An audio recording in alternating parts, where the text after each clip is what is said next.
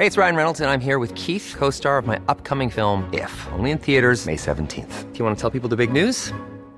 All right, I'll do. Sign up now and you'll get unlimited for $15 a month in six months of Paramount Plus Essential Plan on us. Mintmobile.com slash switch. Upfront payment of $45 equivalent to $15 per month. Unlimited over 40 gigabytes per month. Face lower speeds. Videos at 480p. Active Mint customers by 531.24 get six months of Paramount Plus Essential Plan. Auto renews after six months. Offer ends May 31st, 2024. Separate Paramount Plus registration required. Terms and conditions apply if rated PG. Heraldo Radio. La HCL se comparte, se ve y ahora también se escucha. Tarde a tarde, lo que necesitas saber de forma ligera, con un tono accesible. Solórzano, el referente informativo.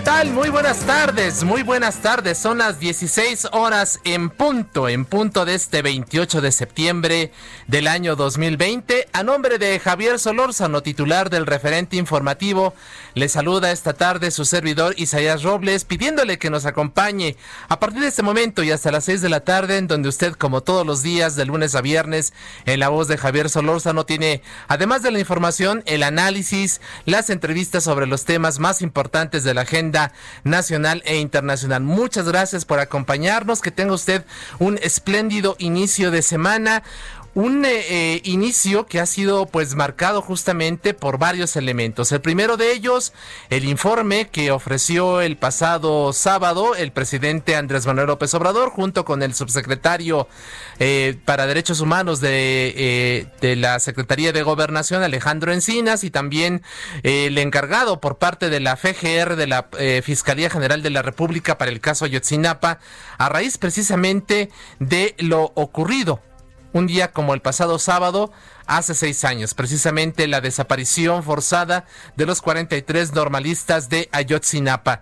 Y bueno, además de eso, por supuesto, en donde vamos a platicar con usted de, ello, quiero comentarle que en estos momentos se está realizando una marcha por la despenalización del aborto que eh, tiene como objetivo la, la sede del Palacio Legislativo de San Lázaro, pero estamos registrando, estamos viendo precisamente las imágenes de nuestros colegas motorreporteros, nuestros reporteros urbanos, quienes están desplegados en la zona para eh, darle detalles de lo que está ocurriendo, porque ah, por desgracia se están registrando enfrentamientos, el lanzamiento de petardos, de bombas Molotov, un enfrentamiento con los agentes policíacos, esto allá en la zona precisamente precisamente de, la avenida Juárez allí en eh, lo que se conoce como la esquina de la información. Por allí, por esta zona, se están registrando estos enfrentamientos. En unos minutos más vamos a tenerle a usted todos los detalles para que esté perfectamente bien enterado de lo que ha ocurrido. Está registrándose esta marcha a favor del aborto aquí en la Ciudad de México, rumbo al Zócalo, pero pues eh, como le estamos comentando, algunos eh, destrozos en las oficinas del ISTE, forcejeo con policías es lo que se está dando en estos momentos. De lo cual por supuesto vamos a tenerle a usted todos los detalles. Eh, quiero comentarle que también a lo largo de este espacio vamos a tener eh, varias eh, informaciones. Eh, por ejemplo, vamos a ver a raíz de esta marcha, en el contexto de esta marcha que se está realizando en estos momentos, vamos a platicar con Rebeca Ramos. Ella es directora de GIRE, del Grupo de Información en Reproducción Elegida. Vamos a conversar cómo está la situación de la despenalización del aborto en México. ¿Cuántos estados están ya con esta legislación en la materia aprobada, en marcha y vigente? Cuáles nos faltan, pero además de todo ello, pues en, en, los, en los hechos, en la práctica que está ocurriendo, de ello vamos a conversar precisamente con Rebeca Ramos. Y eh, por supuesto, además de ello, pues vamos a tener otras entrevistas, le decíamos ya el caso Ayotzinapa, se ha anunciado que se van a girar órdenes de aprehensión en contra de militares por la desaparición forzada de los 43 normalistas de Ayotzinapa, el abogado César Gutiérrez Pliego, él es un especialista en derecho militar, nos va a dar detalles precisamente de todo esto, lo que significa y cuál es el reto en la materia. Y además vamos a, tener una conversación con Aida García, y es una defensora pública federal del Instituto Federal de Defensoría Pública. Vamos a, a platicar con ella de su participación para liberar a una joven de la UNAM que fue detenida por incendiar un cubículo en las instalaciones universitarias. Así que tendremos todos los detalles. Es parte de la información que le puedo adelantar. Tendremos a partir de este momento y hasta las 6 de la tarde aquí en las frecuencias de El Heraldo Radio. En unos minutos más también por supuesto nos vamos a enlazar con Javier Solórzano para que comente con usted algunos de estos asuntos, para que como siempre nos ayude a reflexionar y a ver qué ha pasado en las últimas horas y sobre todo en este fin de semana intenso, le comentábamos marcado precisamente por el tema Ayotzinapa. Por lo pronto, sin mayor preámbulo y si usted me lo permite, vámonos directamente a un resumen de lo más importante. Eso es lo que usted debe saber para estar perfectamente bien enterado. Solórzano, el referente informativo. Y como les estábamos comentando, aquí en la Ciudad de México un grupo de mujeres realiza en estos momentos una manifestación que partió del Monumento a la Revolución al Centro Histórico en favor del aborto legal y seguro. Y bueno, se están registrando estos enfrentamientos en la marcha que tiene como destino el Zócalo Capitalino. En unos minutos más con nuestros colegas reporteros urbanos le tendremos los detalles de lo que está registrándose en estos mismos momentos en esta zona de la Ciudad de México. El presidente Andrés Manuel López Obrador dijo que se, que se está buscando que los detenidos en el caso de la desaparición de los 43 estudiantes de Ayotzinapa sean testigos protegidos con la intención de romper el pacto de silencio en torno al caso. A seis años de distancia de lo ocurrido precisamente allá en Iguala, el fin de semana el, gobierno federal informó que como parte de la nueva etapa de investigaciones se solicitaron órdenes de aprehensión contra militares. Hoy se confirmó que los elementos ya no están en activo. En Guanajuato este fin de semana fueron asesinadas 41 personas en distintos hechos. El más grave ocurrió la madrugada de ayer en la comunidad de Jaral del Progreso, donde 11 personas, 11 personas fallecieron luego de que hombres armados atacaron el bar conocido como la Casa del Toro. Al interior del inmueble murieron cuatro mujeres quienes trabajaban como bailarinas, un barman y seis clientes. Además, se reportaron dos personas desaparecidas. Y a partir de este lunes, el Ceferezo número 2 de Occidente en Puente Grande, Jalisco, se desincorpora del sistema penitenciario federal, con lo que inicia su cierre. Esto quedó establecido en el acuerdo publicado hoy en el Diario Oficial de la Federación. Uno de los hechos emblemáticos de esta prisión fue el escape de Joaquín El Chapo Guzmán en 2001. Los internos serán reubicados en otros penales federales. La jefa de gobierno de la Ciudad de México, Claudia Sheinbaum, señaló a una persona identificada como María Beatriz Gasca de financiar a mujeres que mantienen tomada la sede de la Comisión de Derechos Humanos de la Comisión Nacional, perdón, de los Derechos Humanos en el Centro Histórico. Hasta hace unas horas, Gasca Acevedo se desempeñaba como vicepresidenta de Recursos Humanos de Gin Group, una empresa de outsourcing presuntamente relacionada con la emisión de facturas falsas según el gobierno capitalino. Tras darse a conocer esta información, Beatriz Gasca dejó su cargo y deslindó a la empresa de sus acciones. La Secretaría de Gobernación detectó a un grupo de mujeres que cobran hasta 3 mil pesos a las familias de víctimas de feminicidios, violencia o desapariciones para gestionar la intervención directa de esta dependencia en la resolución de sus casos. Al encabezar el informe sobre la Estrategia Nacional de Protección Integral a sectores vulnerables, la secretaria Olga Sánchez Cordero reiteró que estos servicios son completamente gratuitos. El presidente Andrés Manuel López Obrador recibió a los eh, presidentes del Consejo Coordinador Empresarial, Carlos Salazar, y del Consejo Mexicano de Negocios, Antonio del Valle. Acudieron a Palacio Nacional para dar seguimiento al plan de infraestructura que se tiene previsto presentar el próximo lunes. La Comisión de Presupuesto de la Cámara de Diputados buscará aprobar este martes modificaciones a un conjunto de leyes, como el mecanismo para desaparecer 45 fideicomisos sin estructura, a fin de que sus fondos se reasignen a la, a la atención de los efectos de la pandemia del COVID. Se trata de fondos para investigar científica eh, para investigación científica, perdón, reparación del daño a víctimas de la violencia, estímulos a la producción de cine y al deporte, así como la protección a periodistas y activistas, además de un fondo para desastres naturales. La intención es obtener recursos por hasta 50 mil millones de pesos según el gobierno federal. El INEGI informó que la tasa de desempleo bajó en agosto a 5.2% cuando en julio era de 5.4% al reincorporar 608 mil personas a la población económicamente activa. Esto significa que en actualidad hay 2.8 millones de personas que no tienen empleo. El organismo eh, destacó que de los 12 millones que no estaban activos en abril, alrededor de 7.8 millones se reincorporaron al mercado laboral durante el mes de agosto. Este lunes un accidente carretero dejó 13 personas muertas y 25 más lesionadas. Ocurrió en la carretera La eh, Trinitaria Motocintla en Chiapas. De acuerdo con Elías Morales, director de emergencias de protección civil, el conductor de un camión de pasajeros perdió el control de la unidad y se impactó contra un cerro. Los heridos fueron trasladados a diferentes hospitales donde se analiza su estado de salud. Donald Trump, presidente de Estados Unidos, pagó impuestos sobre la renta muy bajos en los últimos años, de acuerdo con un reporte del diario The New York Times publicado ayer domingo.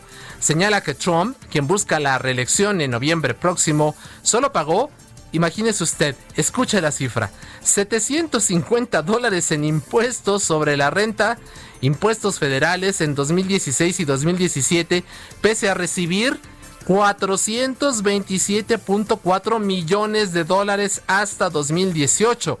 En respuesta, Trump dijo que se trata de fake news, noticias falsas. En una conferencia se defendió diciendo que hasta no lo trataba bien. Hacienda, perdón, dice Hacienda no lo trataba bien. Solórzano, el referente informativo.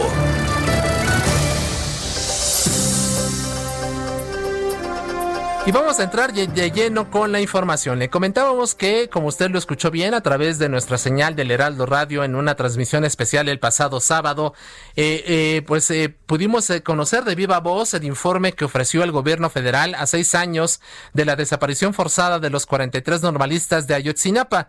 Mi compañero Francisco Nieto, colega del Heraldo de México, se encuentra en la línea telefónica para darnos precisamente detalles de lo que ocurrió este sábado y de lo que hoy se dijo en abundando precisamente en, dando más detalles de lo que se registró el pasado sábado. Paco, bienvenido, muy buenas tardes.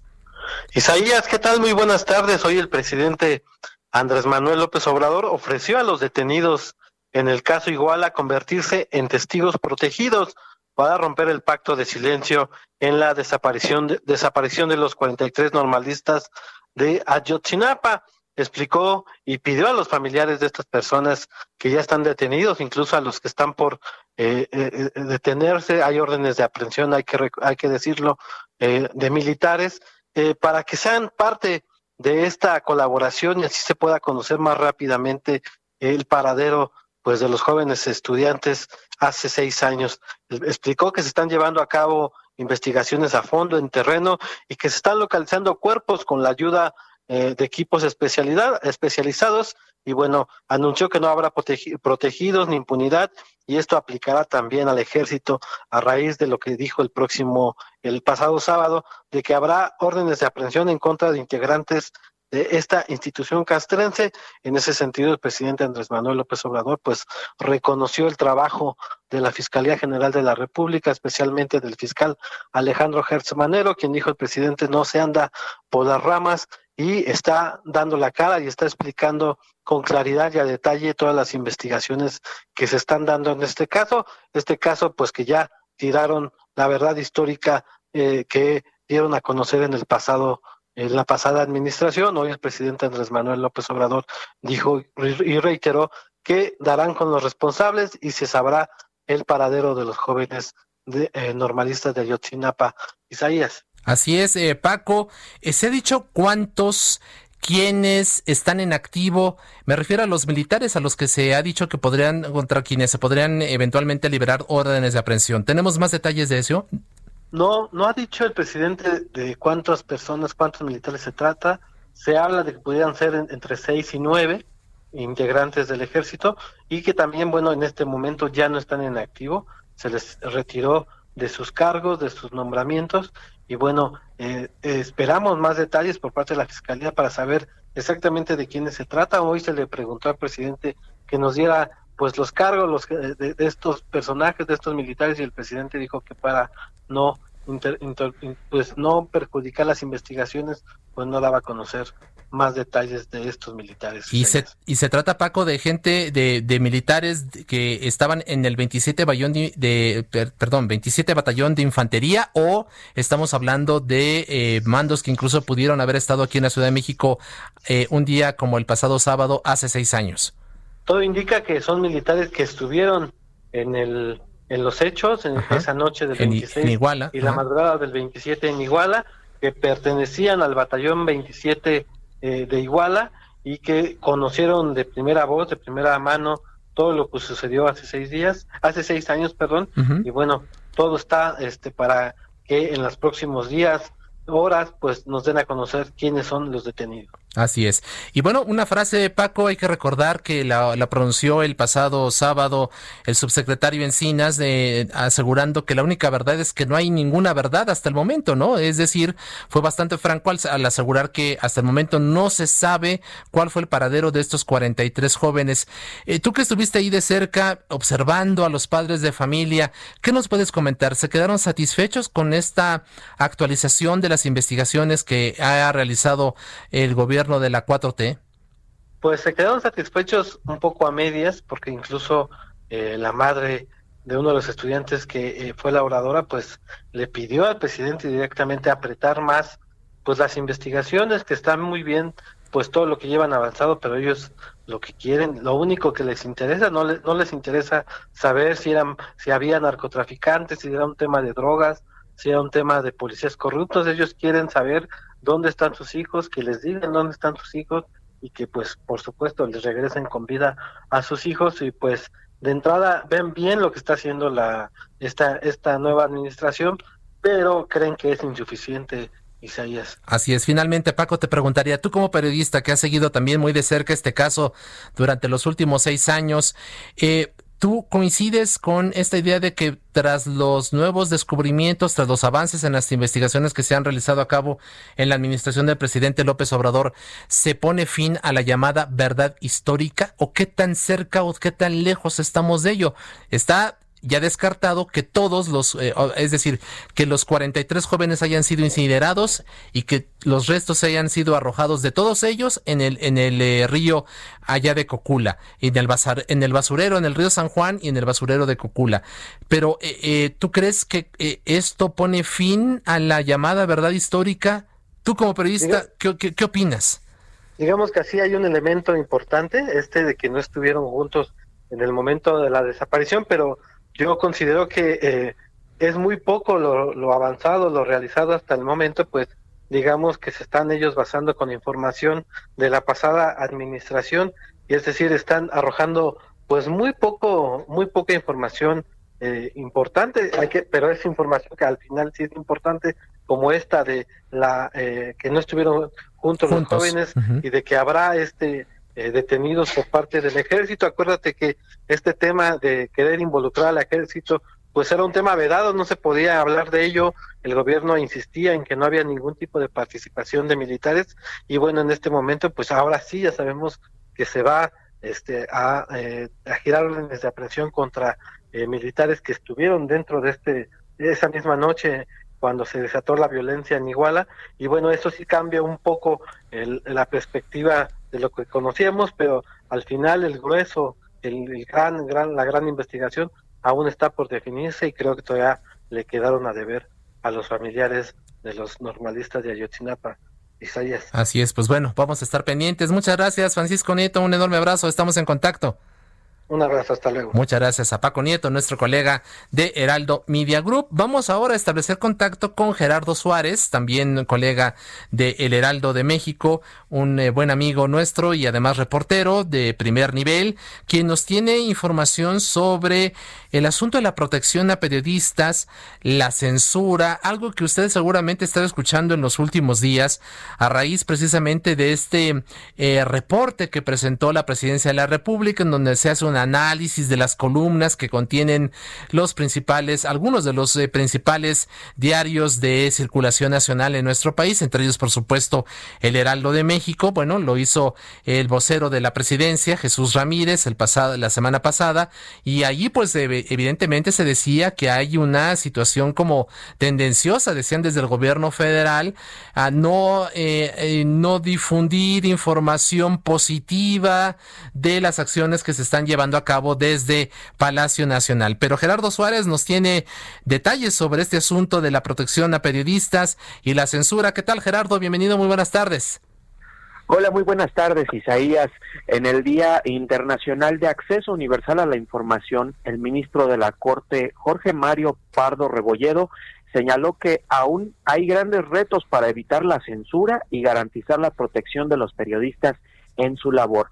Al participar en un evento organizado por la UNESCO y el Instituto Nacional de Transparencia, el INAI, eh, para conmemorar este efeméride, mencionó que la Suprema Corte de Justicia ha realizado 447 resoluciones sobre casos en los que se discute el derecho a la información, esto desde que se legisló dicha garantía.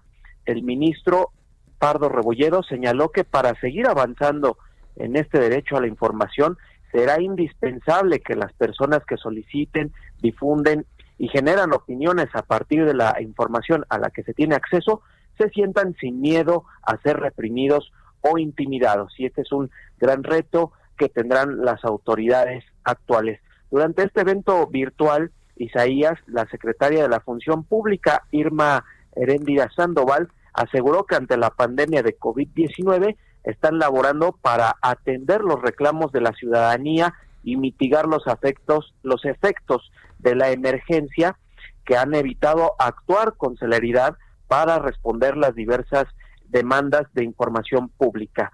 Y Frederick Bacheron, el representante de la UNESCO en México, mencionó que aún hay grandes retos también para garantizar este derecho, este derecho a la información entre las personas indígenas con discapacidad y las personas de escasos recursos. Y precisamente para garantizar eh, el derecho de acceso a la información de las personas de las comunidades indígenas, pues el INAI y la UNESCO firmaron un convenio de colaboración para reforzar estas acciones. Este es mi reporte, Isaías.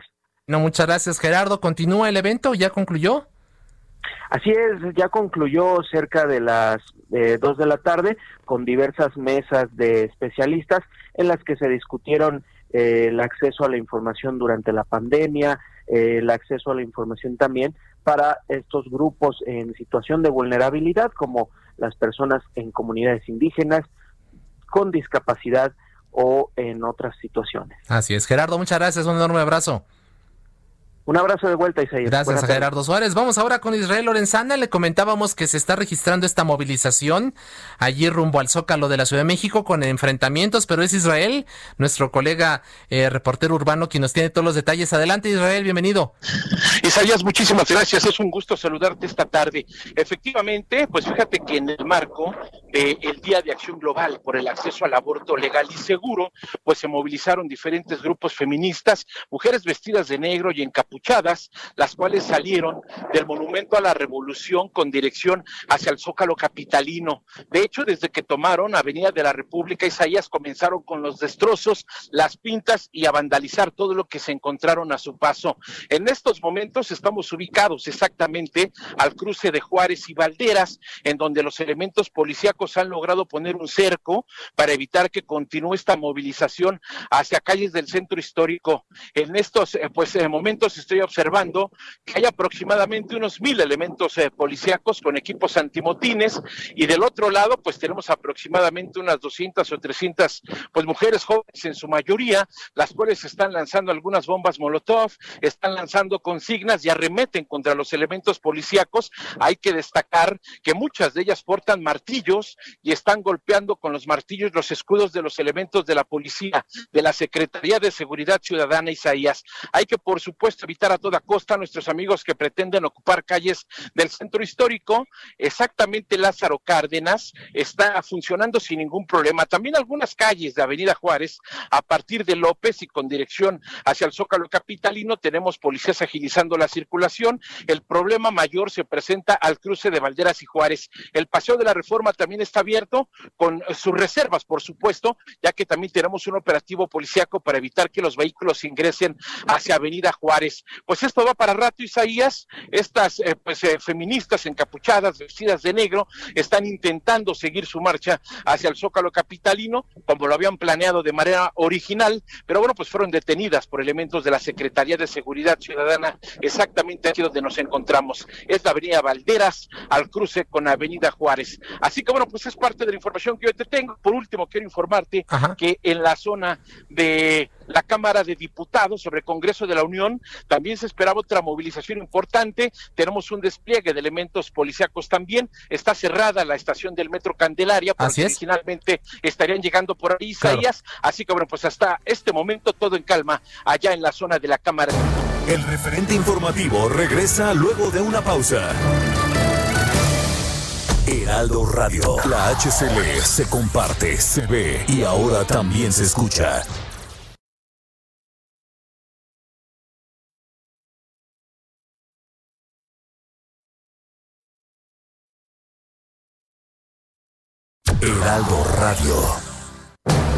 Estamos de regreso con el referente informativo.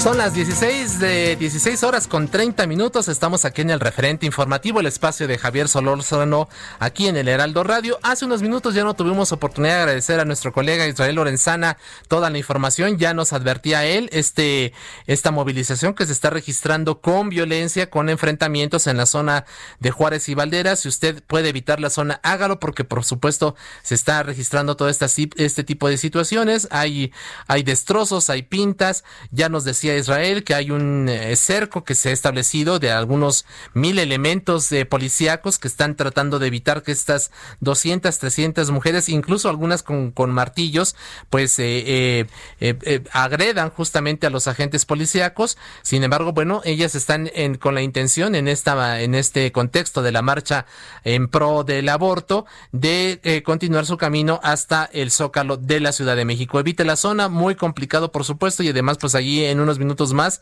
restableceremos el contrato con Israel para que nos dé más detalles de lo que se está registrando. Pero también dándole seguimiento a la movilización se encuentra Alan Rodríguez, que nos tiene más detalles. Alan, ¿qué tal? Bienvenido, buenas tardes.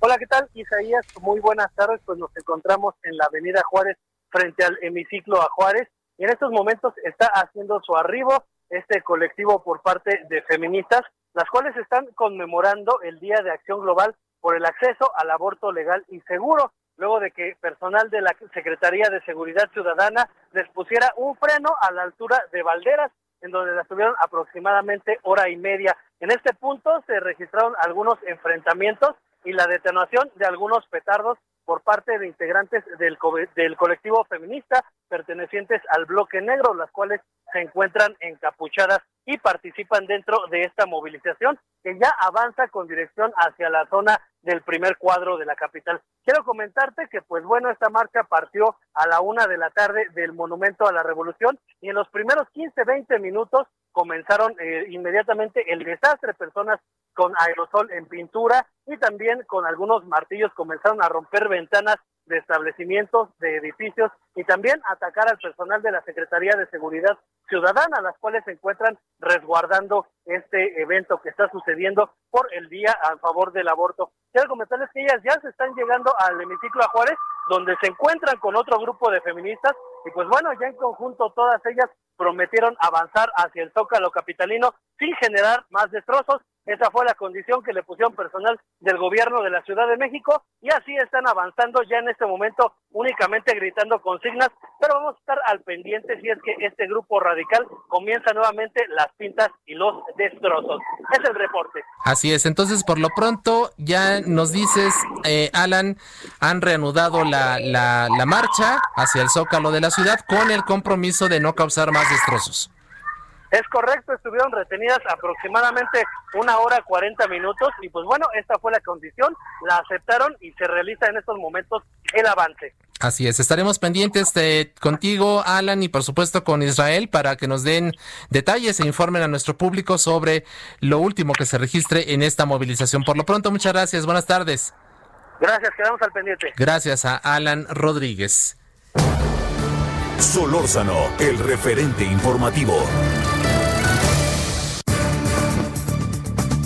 Y bueno, le comentábamos que esta movilización se da en el contexto de este Día Internacional de Acceso al Aborto Legal y Seguro. Es eh, por ello, es, es la, la, causa, este es el motivo por el cual estas mujeres han salido a manifestarse hoy, como ya lo hemos escuchado en voz de nuestros colegas Israel Lorenzana y Alan Rodríguez. Pero para conocer cuál es la situación que prevalece en nuestro país sobre este tema, el aborto legal y seguro, se encuentra en la línea telefónica Rebeca Ramos. Ella es directora directora de GIRE, Grupo de Información en Reproducción Elegida, a quien agradecemos mucho su confianza con este espacio. Rebeca, ¿qué tal? Muy buenas tardes, bienvenida. Hola, muy buenas tardes, Isaías. Un saludo para todo el auditorio. Muchísimas gracias por aceptar conversar con nosotros y con el público de Javier Solórzano aquí en el referente informativo. Rebeca, platícanos, ¿cuál es la situación del de, eh, aborto en nuestro país? ¿Cuántos estados están ya con una ley que es propicia para garantizar eh, que ésta se practique de manera legal y segura? ¿Cuántos son los que no? En fin, ¿qué panorama podemos presentar de entrada a nuestro público sobre esta situación? No, muchísimas gracias. Pues mira, eh, para, para, que el público sepa cómo está el tema del aborto en, en México, hay que decir primero que en México el aborto se regula desde el punto de vista de lo penal en general. Uh -huh. Entonces, dada esta situación, cada una de las entidades federativas, cada estado, tiene una regulación distinta en Ciudad de México desde 2007 y a partir del año pasado en Oaxaca se permite el aborto durante el primer trimestre de la gestación por con la sola voluntad de la mujer, es decir, que no se presente alguna otra causa que permita el aborto. Y en el resto de, del país lo que tenemos es un sistema de causales. ¿Y a qué nos referimos con las causales? Pues que se tiene que presentar una situación en específico que permita el acceso a servicios de aborto legal y seguro. En el caso, por ejemplo, de embarazos producto de una agresión sexual, esta causal está presente en todo el país y de ahí vamos eh, pues revisando los códigos y tenemos alguna causal, por ejemplo, cuando está en peligro la vida de la mujer embarazada, que existe en más de 20 estados de la República, o cuando se presenta un riesgo para, para la salud de la mujer embarazada, que se presenta en 16 estados, y así también tenemos otras causales como alteraciones genéticas, o congénitas en el en el producto o incluso causales socioeconómicas que están presentes en están reconocidas en Yucatán y en Michoacán. Pero lo que tenemos con esta legislación es que en México en lugar de que todas las mujeres tengamos todos los derechos y en específico el acceso a servicios de salud eh, sexual y reproductiva en términos del aborto legal y seguro, pues va a depender del estado en donde vivas. Entonces una mujer que vive en Ciudad de México pues tendrá derecho a estos servicios de salud reproductiva, mientras que una mujer que vive en Nuevo León no tendrá el acceso de manera legal.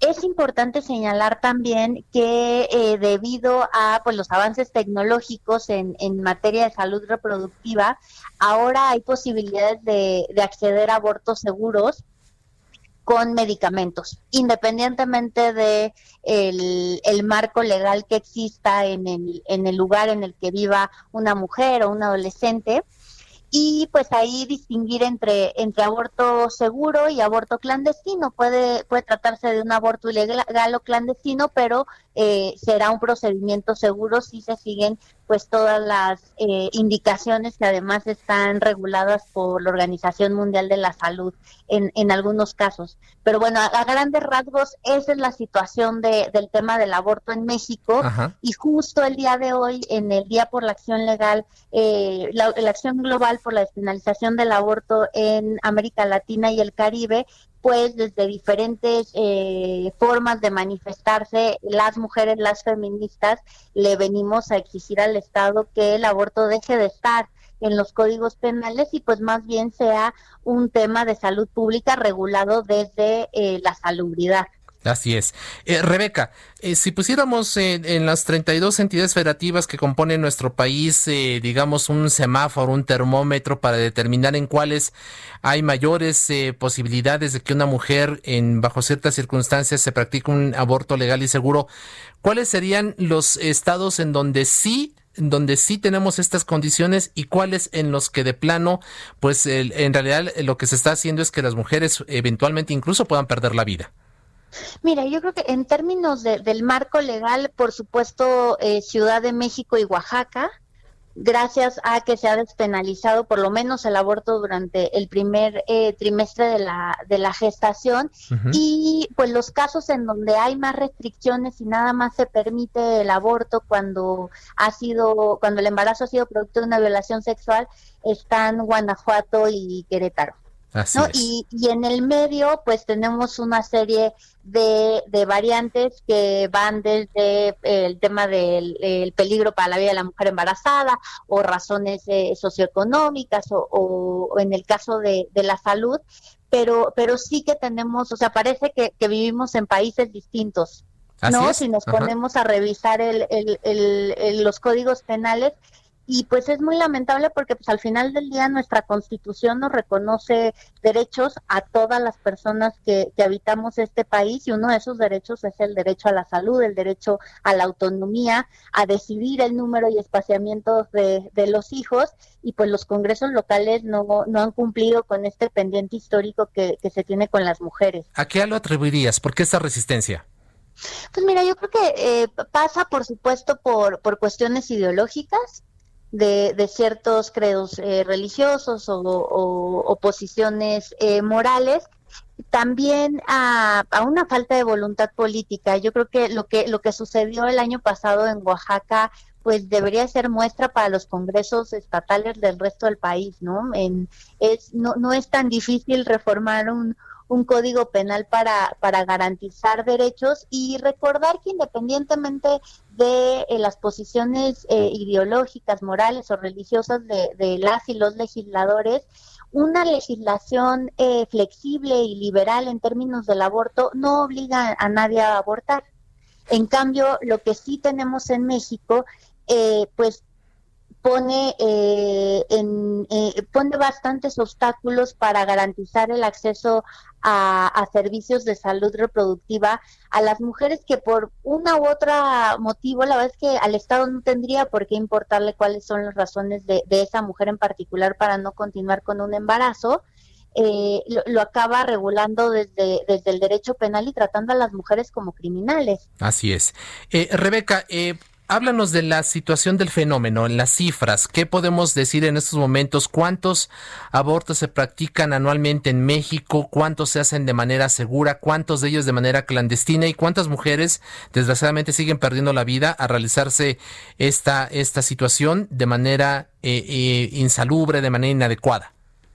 Mira, eh, como te comentaba en términos de, del aborto seguro, eh, a partir del uso de, medicamentos eh, ha aumentado la, la, la posibilidad de que las mujeres accedan a abortos seguros mucho más que, que hace 10 o 15 años en donde había un grave problema de, de salud y de, y de riesgo para la vida de, de, las mujeres. Eso afortunadamente ha mejorado, pero dado que el fenómeno sigue siendo eh, ilegal en algunas partes del país, no tenemos eh, cifras exactas sobre eso. Lo que sí tenemos son las cifras de Ciudad de México. Y en, de, de 2007 a 2020 se han practicado en los, en los servicios servicios públicos más de 250 mil eh, intervenciones, todas ellas seguras. Se ha visto también, y si lo comparamos con países como Uruguay, en donde se despenalizó el aborto hace unos años, lo que se ve es que eh, al principio eh, de, de una legislación como esta, pues evidentemente van a aumentar y los números eh, aumentarán en términos de, procedimientos, pero después de ciertos años eh, van reduciéndose porque las mujeres tienen acceso a métodos anticonceptivos eh, seguros, a información y el, aborto sigue estando presente porque va a ser un fenómeno que va a estar presente siempre, pero va disminuyendo eh, el número justo porque se hace en un entorno de legalidad y de seguridad para, para los derechos de las mujeres. O sea, yo creo que es muy importante señalar que, que el, el acceso a abortos legales y seguros, por supuesto que va de la mano con consejería, con información, con acceso a métodos anticonceptivos y el tema es que las mujeres puedan decidir sobre, sobre su reproducción y cuándo quieren o no tener un hijo. Así es, así es. Eh, eh, y, y, también tienen cifras, digo, estas seguramente son, son cifras negras, son cifras que no se conocen, pero, pero sí tendrás alguna aproximación. Ya nos hablabas, 250 mil intervenciones que se han practicado de, 2000, de 2007 a la fecha aquí en la capital del país de manera segura, pero ¿cuántos sigue, siguen practicándose de manera clandestina y cuántas mujeres mueren por lo menos aquí en la capital del país por este fenómeno? Mira, en, en la capital el, el tema de, la mortalidad por aborto eh, ha, reducido desde que se dio la legalización. En términos nacionales, el aborto inseguro es la cuarta causa de muerte materna es un aproximadamente un 6-8% de, del total de, de, muertes maternas, pero es importante que, que ese, ese número de esas mujeres eh, pudieran haber salvado la vida si tuviéramos una, una legislación como la que se tiene ahora en Ciudad de México y en, y en Oaxaca. Entonces, eh, es este un eh, en, en, esos términos pues habría que, que, bajar esos esos porcentajes de muerte materna. En términos de, de aborto clandestino eh, hay estimaciones de, de, institutos como el Instituto Woodmacher que señalan que alrededor de un millón de, de se, se, llevan a cabo alrededor de un millón de, de abortos eh, al año al año. Pero, pero justo como, como no tenemos, como no es legal en todas las situaciones uh -huh. y en los casos de las causales todavía no tenemos un sistema eh, de, de registro, como tal con los servicios de salud, pues estas cifras todavía no, no, son como, como las de Ciudad de México, sino más bien estimaciones por parte de eh, institutos que, que, son muy reconocidos, por supuesto, pero no, no se puede acceder a los números eh, efectivamente. Así es. Una última cuestión, una última reflexión, Rebeca Ramos, directora de Gire. En este contexto, en el contexto de esta acción global por el acceso al aborto legal y seguro, en, eh, en esta marcha que se está realizando en estos momentos, ¿qué llamado harían ustedes a estas legislaturas locales que todavía pues se resisten a, eh, a modificar sus, eh, sus, sus eh, no sé si es la constitución local o las leyes locales para permitir justamente que el, eh, esto se dé de manera segura y garantizando eh, los derechos de las mujeres y por supuesto su vida y su integridad.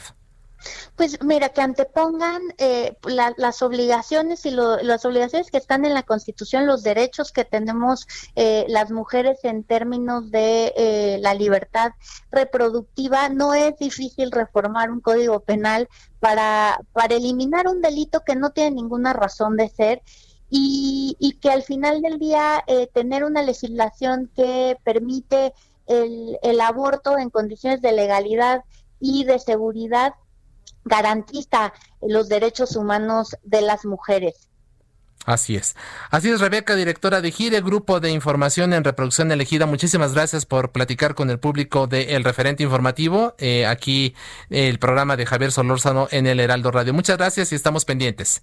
Muchas gracias. Muchas gracias a Rebeca Ramos. Y bueno, ya escuchábamos a nuestros colegas Israel Lorenzana y Alan Rodríguez, quienes está dando, están dándole seguimiento a esta marcha que se está realizando en estos momentos rumbo al Zócalo de la Ciudad de México. Ya, de, eh, ya nos relataban ambos cómo eh, este grupo de mujeres, de feministas, pues eh, eh, a, unas 200 y 300 fueron encapsuladas allí en la zona de Juárez y Valderas porque pues a lo largo del, de, de su salida del monumento a la revolución pues han causado destrozos, nos decían ahí con, con martillos, están justamente pues destrozando todo el, lo que estaba a su paso, incluso agrediendo agentes, así que están ya en estos momentos avanzando rumbo a eh, la ciudad, eh, perdón, rumbo al, al, Zócalo de la Ciudad de México. Nos volvemos a establecer contacto con Alan Rodríguez para que nos dé la actualización precisamente de lo que se, de lo que está pasando en estos momentos. Alan, ¿qué tal? Cuéntanos.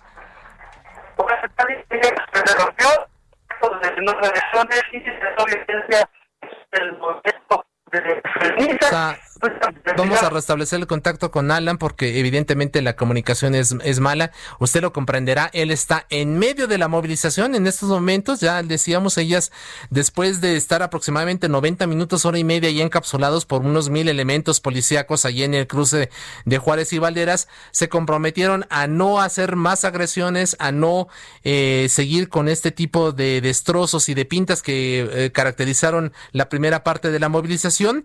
Bajo estas condiciones, los elementos policíacos le permitieron eh, continuar con el camino y bueno, Alan se encuentra justamente allí en el centro en, eh, del meteoro, así que platícanos Alan, ¿qué información tienes a nuestro público? Hola, ¿qué tal Isaías? Pues bueno, en la movilización que ya avanzaba con dirección hacia la zona del Zócalo de la Ciudad de México se detuvo unos momentos frente al hemiciclo a Juárez, esto sobre la avenida Juárez, y tomaron la decisión de regresar por las eh, manifestantes que se encuentran todavía retenidas. Se trata de aproximadamente 200, las cuales continúan todavía encapsuladas por personal de la Secretaría de Seguridad Ciudadana. Esto es entre Valderas y la avenida Paseo de la Reforma. En este punto intentaron regresar por ellas el contingente que había pactado su avance sin eh, registro de violencia. Sin embargo, pues regresaron para intentar liberarlas, pero esta acción fue reprimida por parte de la policía capitalina, quienes también a este otro grupo los volvieron a encapsular. En esta situación se vivió pues bastante tensa y es que al eh, principio de este contingente que venía de rescate por las personas que se encuentran de alguna manera retenidas por parte de la policía, pues bueno, venían incluso niñas menores de edad, por lo cual pues eh, personal del gobierno de la Ciudad de México, este cuerpo de paz que está interviniendo en esta movilización el día de hoy, solicitó a las personas que traían a los menores retirarse de este punto e inmediatamente cuando esto ocurrió inició el repliegue de estas manifestantes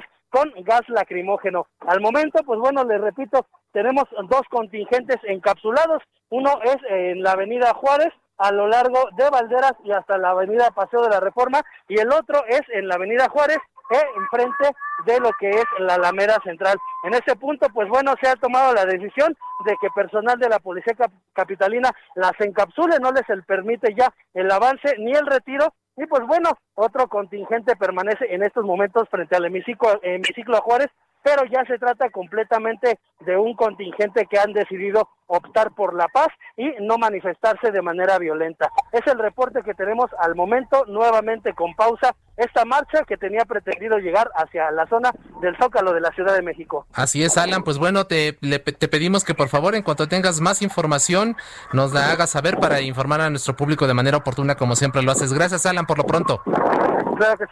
Gracias Alan Rodríguez. Y de la Ciudad de México nos vamos hasta Puebla. ¿Qué está pasando allá? Claudia Espinosa nos tiene también eh, algunas posturas a favor del aborto en ese estado. Claudia, ¿qué tal? Bienvenida, muy buenas tardes. Así es, ya te saludo con gusto aquí a todos los amigos del Heraldo Media Pues justo como lo comentas, este día en el Palacio Municipal de la capital del estado, justo en el balcón principal, se colocó pues una bandera verde a favor de la despenalización del aborto. Hay que mencionar que la presidenta municipal Claudia Rivera Vivanco pues ha señalado en diferentes ocasiones que ella se encuentra a favor de esta decisión, inclusive a través de la Secretaría para la Igualdad Sustantiva de Género de la Comuna Poblana, pues se han pronunciado a favor de esta despenalización. La pancarta pues tenía una lona con la frase que sea ley en el Palacio Municipal y estuvo justamente pues en el balcón el mismo donde se da el grito de independencia, donde pues también se, leía en mi cuerpo y en mi vida yo decido. Esto por el marco del Día Internacional por la Despenalización justamente del aborto en América Latina y el Caribe. Hay que mencionar que el gobernador Miguel Barbosa Huerta pues señaló que cada quien es responsable de sus actos. Aquí en Puebla no ha habido manifestaciones de los grupos feministas, se tenía prevista una concentración, pero finalmente pues hasta el momento las cosas se han desarrollado con calma. Es la información desde Puebla. Así es, Claudia, muchísimas gracias, muy buenas tardes, estamos pendientes.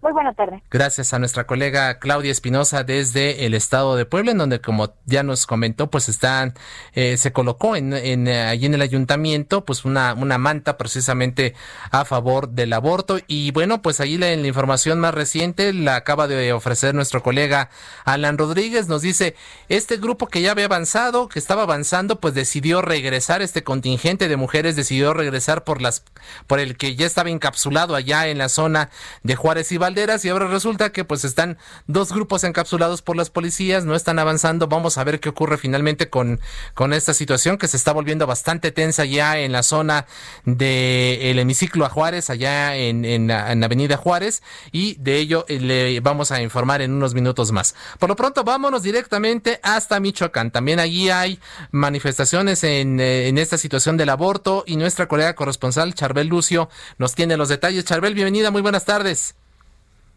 ¿Qué tal? Buenas tardes, un saludo a tu auditorio. Michoacán eh, también se sumó este día a las protestas pro aborto. Eh, este, en esta mañana el, la agrupación Marea Verde realizó una manifestación en la Plaza Benito Juárez, donde informó que ha dado acompañamiento a cerca de 160 mujeres, entre adultas, adolescentes y niñas, para practicarse abortos de forma segura. En el marco del Día de Acción Global por el Acceso al Aborto Legal y Seguro, Marea Verde Michoacán indicó que en la entidad existe una gran cantidad de mujeres, adolescentes y niñas que abortan en situación de clandestinidad por lo que exponen sus vidas. Sin embargo, en otros casos, gracias al acompañamiento de los colectivos feministas y redes de apoyo, las mujeres han abortado de forma clandestina, pero segura bajo los protocolos que avala la Organización Mundial de la Salud. Así lo afirmó Yannick Castro, integrante de Marea Verde. De estos 160 acompañamientos de aborto en 2019, cerca de 30 casos correspondieron a jóvenes adolescentes menores de edad y 16 casos a niñas. La mujer más joven de este acompañamiento contaba con 9 años de edad. 9 años. Y las niñas todas han sido víctimas de violencia sexual. Así, lo reveló esta organización. Muchas gracias, Charbel. Muy buenas tardes. Hacemos una pausa. Volvemos aquí en el referente informativo, el espacio de Javier Solórzano en El Heraldo Radio. El referente informativo regresa luego de una pausa. Heraldo Radio, la HCL se comparte, se ve y ahora también se escucha.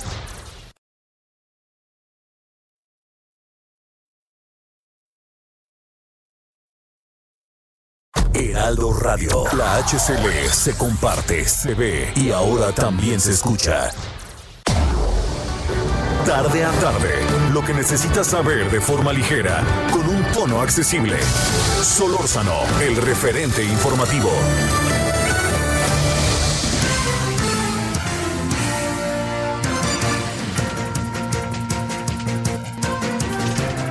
Son ya las 17 horas en punto, las 5 de la tarde, hora del tiempo del eh, hora del centro del, eh, del, país. ¿Qué tal? Muy buenas tardes. A nombre de Javier Solórzano, titular del referente informativo aquí en el Heraldo Radio, le saluda esta tarde con mucho aprecio su servidor Isaías Robles, pidiéndole que nos acompañe eh, hasta las 6 de la tarde, en donde usted tendrá, por supuesto, la información, el análisis y las entrevistas al estilo de Javier Solórzano. Así que eh, Quédese con nosotros en donde tendremos por supuesto todos los detalles de la información. Por lo pronto y sin mayor preámbulo, vámonos directamente con nuestra colega Nayeli Cortés, reportera de Heraldo Media Group, quien eh, nos tiene información electoral importante. Estamos ya desde el pasado 7 de septiembre en el proceso electoral 2021, uno de los más importantes, de los más numerosos que tiene, que tendrá la historia reciente del país y que permitirá, entre otros, la renovación de la Cámara de Diputados, pero más de 21 mil cargos en disputa, 21 mil 368 cargos, ¿verdad, Nayeli? Corrígeme si estamos mal. Nayeli Cortés nos tiene detalles sobre qué va a pasar con las coaliciones rumbo al 2021. 21 mil 368 cargos en disputa, ¿verdad, Nayeli? Así es, cargos entre federales y locales. En el caso de las elecciones locales se encargan los institutos eh, locales de los estados electorales de los estados. El INE realiza algunas funciones como la instalación, la instalación de casillas y también la fiscalización de los recursos. Pero en el caso de las elecciones federales será el 23 de diciembre la fecha límite para que los partidos políticos que decidan coaligarse Isaías, pues lo registren, lo comuniquen ante el INE. Ese mismo día dará inicio la precampaña electoral, que es el periodo en el que los partidos políticos definen cuáles serán sus candidatos. Un mes antes, el dos meses antes, el 23 de octubre, los partidos tendrán que comunicar al instituto qué método van a utilizar para elegir a sus candidatos. Y este método tendrá que garantizar la paridad de género en la asignación de candidaturas, pero también que en 13 distritos se tenga la obligación de postular a candidatos indígenas y ya adelantaron los consejeros que también fijarán una cuota para que se garantice eh, que haya candidatos trans y también candidatos pues que tengan alguna discapacidad. Esto lo detallarán más los consejeros electorales una vez que aprueben unos lineamientos que van a regular las precampañas electorales, pero por ahora ya dejaron claro esto y sobre todo pues la fecha para registrar las coaliciones recordemos pues que ya hay algunos anuncios sobre posibles alianzas. Eh, ya se ha anunciado que el PRI y el PRD, por ejemplo, tendrían intención de aliarse. Es muy posible que también el, el PAN se sume a esta alianza y el MC Movimiento Ciudadano es el único partido de oposición, Andrés Manuel López Obrador, pues que no ha dicho si formará parte de lo que el presidente Andrés Manuel López Obrador llamó el BOA. Es el reporte que tenemos, Isaías. Así es, Nayeli. A ver, platícanos, tú que estás de, como siempre, muy pendiente de toda la actividad electoral, pero también de los partidos políticos. En en las diferentes plataformas de Heraldo Media Group, por ejemplo, en el impreso, la semana pasada se publicó una entrevista con Jesús Zambrano, quien dice, como tú bien lo comentas, nosotros íbamos incluso con el PRI. Y bueno, también aquí en estos mismos micrófonos, eh, eh tuvimos en la semana pasada en la mesa de, opinión eh, con la silla rota y el Heraldo de México, pues la, la opinión de Damián Cepeda, quien dijo, el PAN no le entra con el PRI, pero sí puede ir con el PRD, Movimiento Ciudadano, como tú ya lo comentas, a través de Clemente Castañeda dijo, yo con ninguno, yo voy solito y me basta con ello. ¿Tú cómo ves las condiciones actuales? ¿Hay posibilidad de crear un gran frente opositor rumbo al 2021?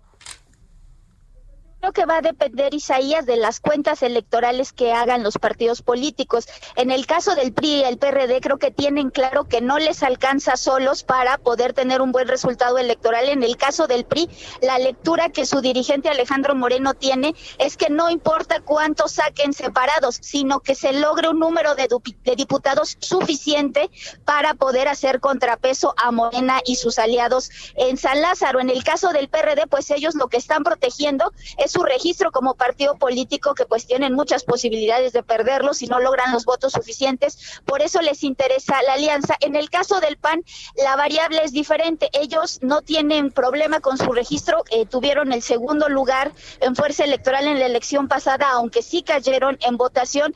Y ellos lo que están esperando en todo caso es ver cómo levanta su estrategia, su nivel de aceptación con esta nueva campaña, pues que va a encabezar el expresidente y el ex candidato presidencial eh, Ricardo, Anaya, que pues la semana pasada anunció que va a incorporarse a esta estrategia panista, pues para intentar hacer contrapeso con Andrés Manuel López Obrador. En el caso de Movimiento Ciudadano, ellos tienen más clara la fuerza electoral que tienen, sobre todo a, a nivel local, y es con lo que estarían jugando, por eso están más definidos a decir que no van con el BOA. Yo creo que el PAN es el que todavía tendría posibilidades de incorporarse a este gran frente, al que hasta ahora solo dos partidos PRD y PRI pues han dicho claramente que sí se incorporarán. Por cuestiones casi, Nayeli, de supervivencia.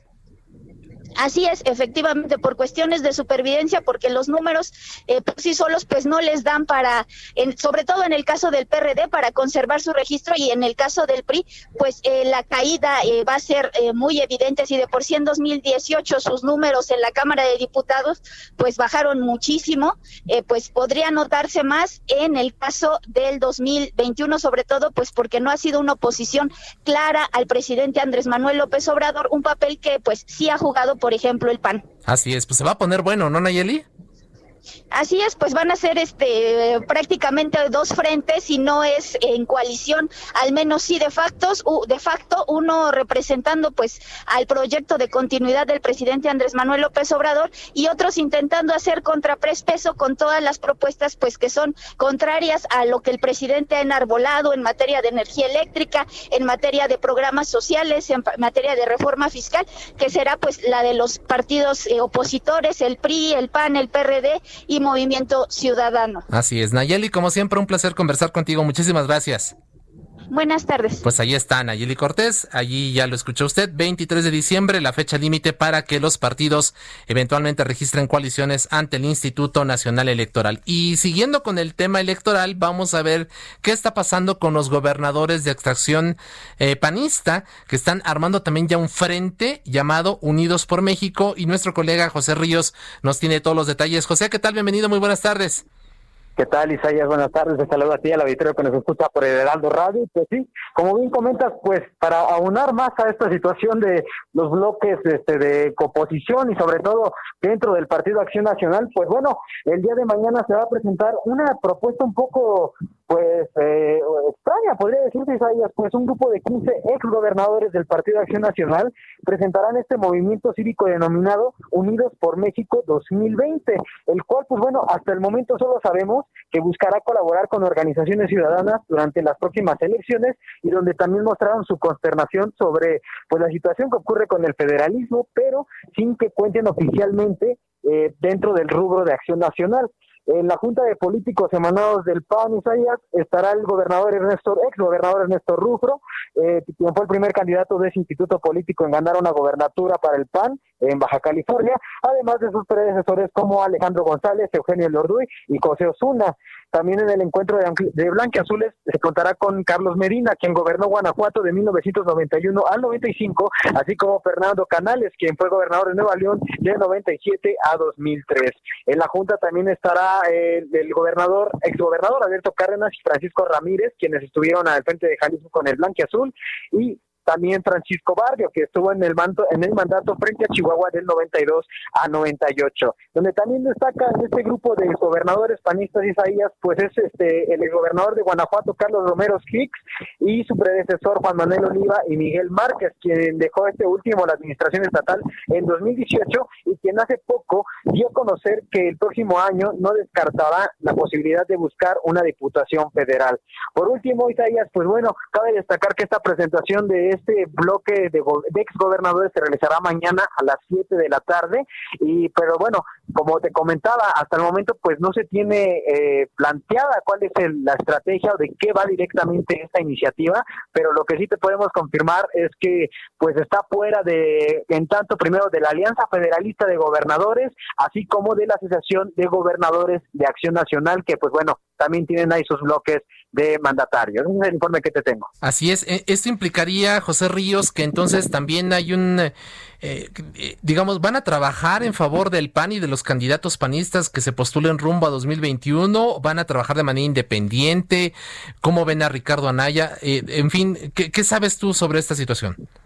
Hasta el momento lo que se sabe es que es una asociación donde van a apoyar a la ciudadanía para las causas este, civiles, pero todavía no han dado su postura sobre de qué va esta, este rubro, de qué, de a quién van a apoyar, si van a tener a sus propios candidatos, si van a tener, digo, a sus propios aspirantes, pero hasta el momento solamente se sabe eso, que este colectivo va a ayudar a las causas civiles, a la ciudadanía, de cara a las próximas elecciones. Pues ahí está, vamos a ver eh, finalmente qué se dice mañana a las 7 de la noche, nos dices la presentación, ¿verdad?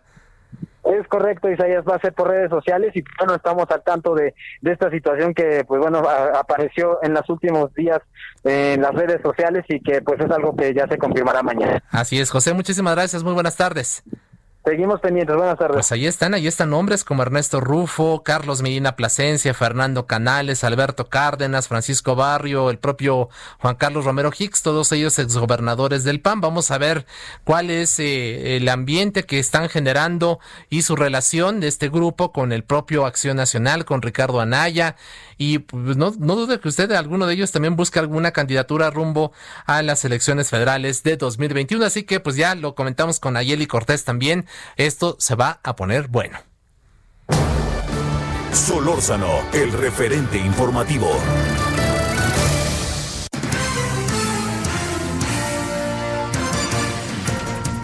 Y bueno, le decíamos que el pasado sábado usted lo escuchó aquí en los micrófonos del Heraldo Radio, esta transmisión especial en donde usted escuchó parte de los pronunciamientos que se realizaron eh, desde Palacio Nacional, en donde los padres y madres de los 43 normalistas desaparecidos de Ayotzinapa, eh, pues escucharon el mensaje del propio presidente López Obrador, por supuesto el subsecretario Alejandro Encinas, de funcionarios de la FGR, eh, y bueno, pues haciendo un balance también representantes del GIEI, del grupo interdisciplinario de expertos independientes que han coadyuvado en las investigaciones.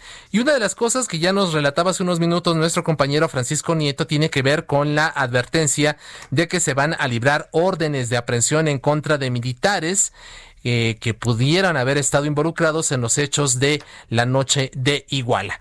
Para hablar de este tema se encuentra en la línea telefónica el abogado César Gutiérrez Priego, especialista en Derecho Militar, a quien agradecemos mucho su tiempo y su confianza. Abogado, ¿qué tal? Bienvenido, muy buenas tardes.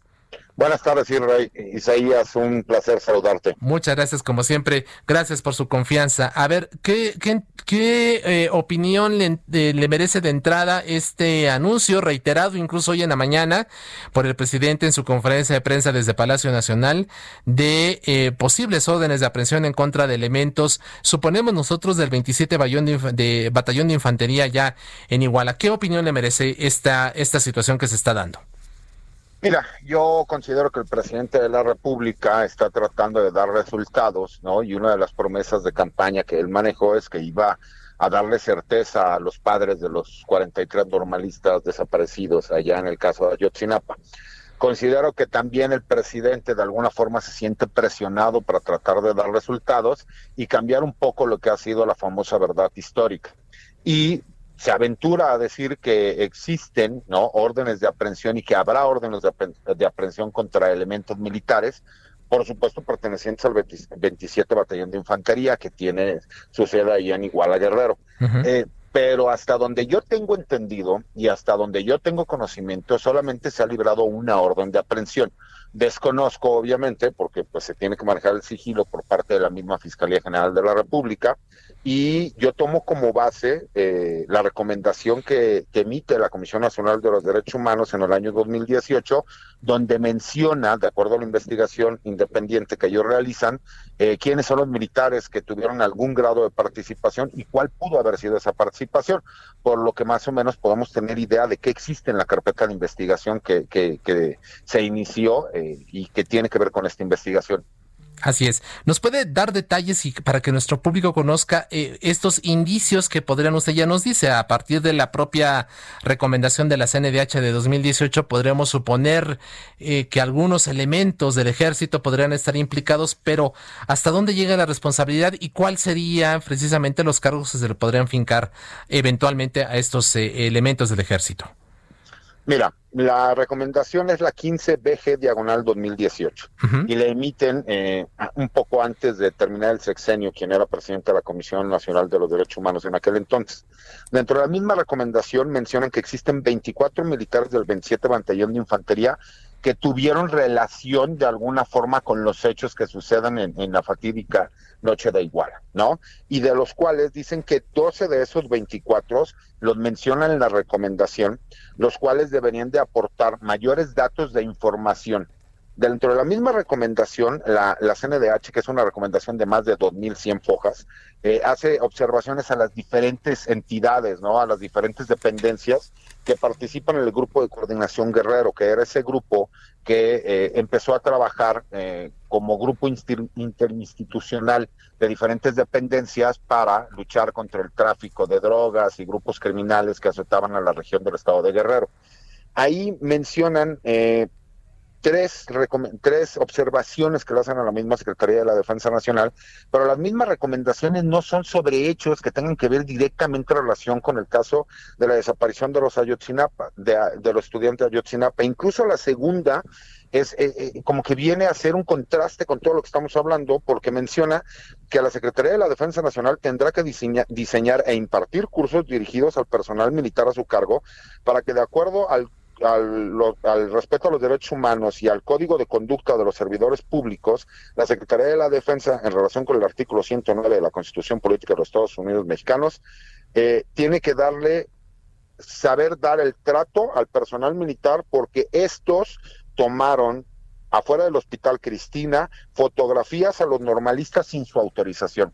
Quisiera yo recordarle a tu persona y al auditorio que en aquel entonces la Secretaría de la Defensa Nacional única y exclusivamente era coadyuvante de las autoridades civiles encargadas de la seguridad pública. No tenía atribuciones para hacer detenciones, no tenía eh, atribuciones para poder, poder, detener a presuntos integrantes del, crimen organizado y única y exclusivamente hacía trabajo de coadyuvancia si bien es cierto, incluso dentro de los tres eh, estudiantes normalistas desaparecidos, hay un elemento militar el cual se mencionó desde aquel entonces que pertenecía a los grupos de información militar y que se encontraba infiltrado dentro de lo que era esta escuela para conocer cuál era el pensamiento y la forma de trabajo que llevaban a cabo por ser muchos de ellos subversivos. Entonces, la realidad es que se critica el hecho de que la Secretaría de la Defensa Nacional no haya podido investigar o darse cuenta de que se podía cometer un delito por parte de las autoridades municipales, en este caso la policía municipal, que son quienes realmente raptan y se llevan a los estudiantes. Recordamos que en aquel entonces no tenían atribuciones como ahora sí las tienen al día de hoy, en donde el personal militar pudiera realizar este trabajo donde ellos directamente pudieran llevar a cabo funciones de seguridad pública cuando en aquel entonces única y exclusivamente eran coadyuvantes. Y esto, aunque no lo creas, ha creado cierto ambiente de tensión al interior de las Fuerzas Armadas porque si, se sienten desprotegidos. Ah, recordamos que en algún momento los mismos padres, ¿no? junto con el vocero que manejan y el defensor, mencionaban que adentro de las instalaciones del 27 Batallón de Infantería existían crematorios en donde habían desaparecido a los estudiantes y los habían quemado. Y tan es así que se dio la apertura para que pudieran ingresar al 27 Batallón de Infantería y pudieran observar que era totalmente falso el hecho que mencionaban. Asimismo, esta recomendación de la CNDH eh, menciona varias discrepancias que maneja el grupo interdisciplinario de expertos independientes.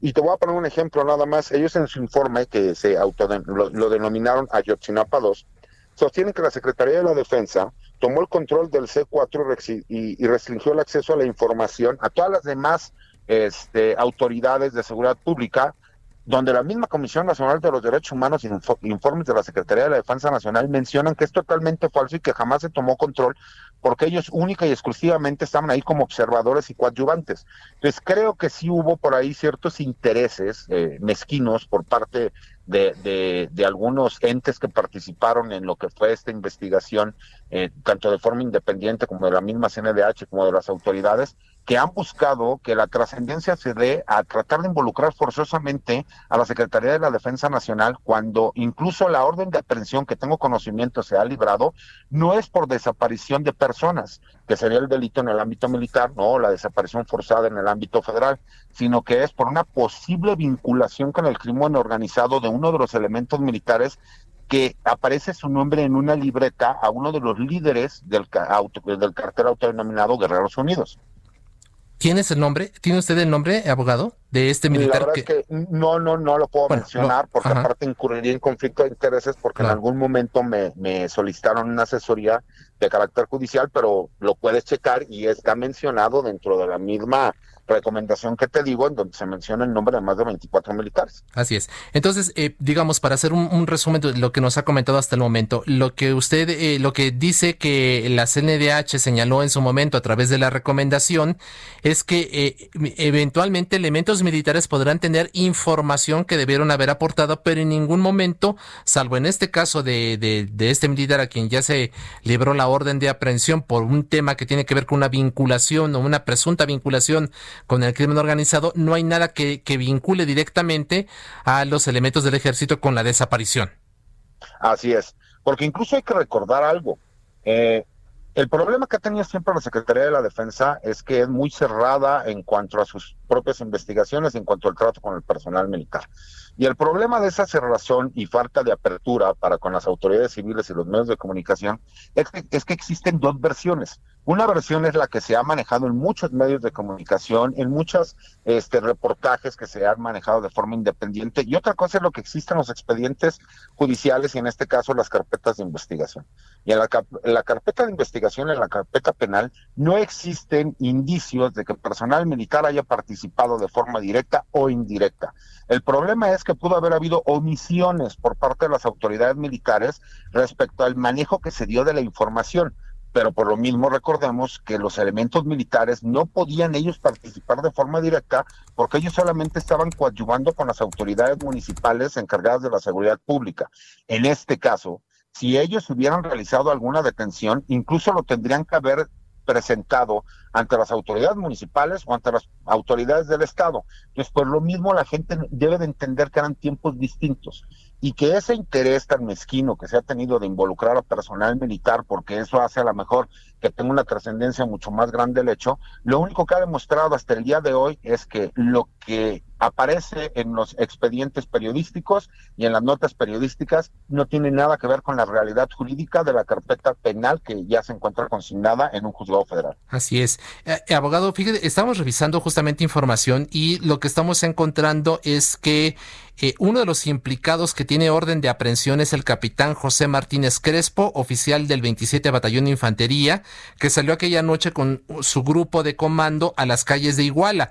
Crespo, al frente de un grupo de soldados, interrogó en una clínica privada a varios de los estudiantes que habían llevado herido a uno de sus compañeros. Se sabe que este oficial recibió orden directa del comandante del batallón, el entonces coronel José Rodríguez Pérez, de salir en operativo para cerciorarse de qué es lo que estaba ocurriendo en la ciudad e información que estamos ahorita nosotros detectando sobre este tema. ¿Qué, qué opinión le merece?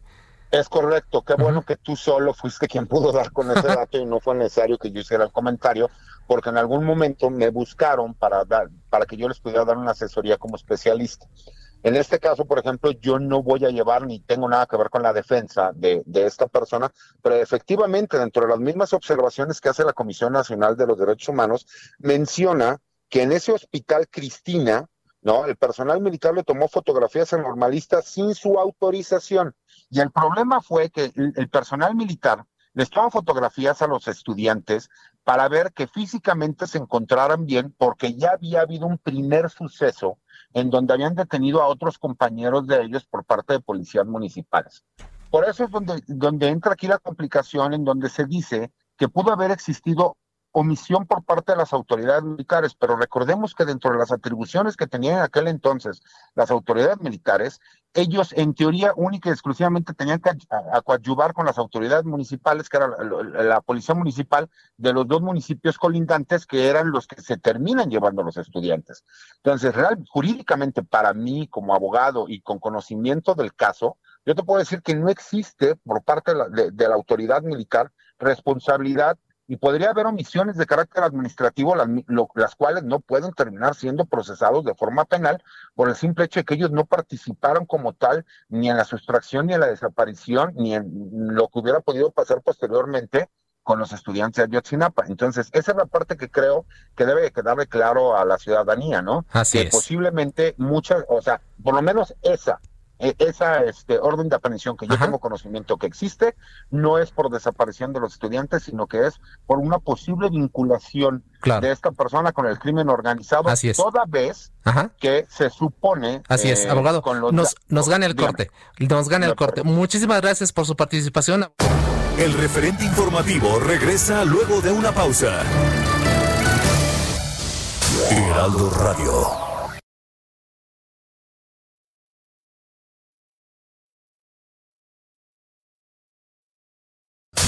Radio. Estamos de regreso con el referente informativo.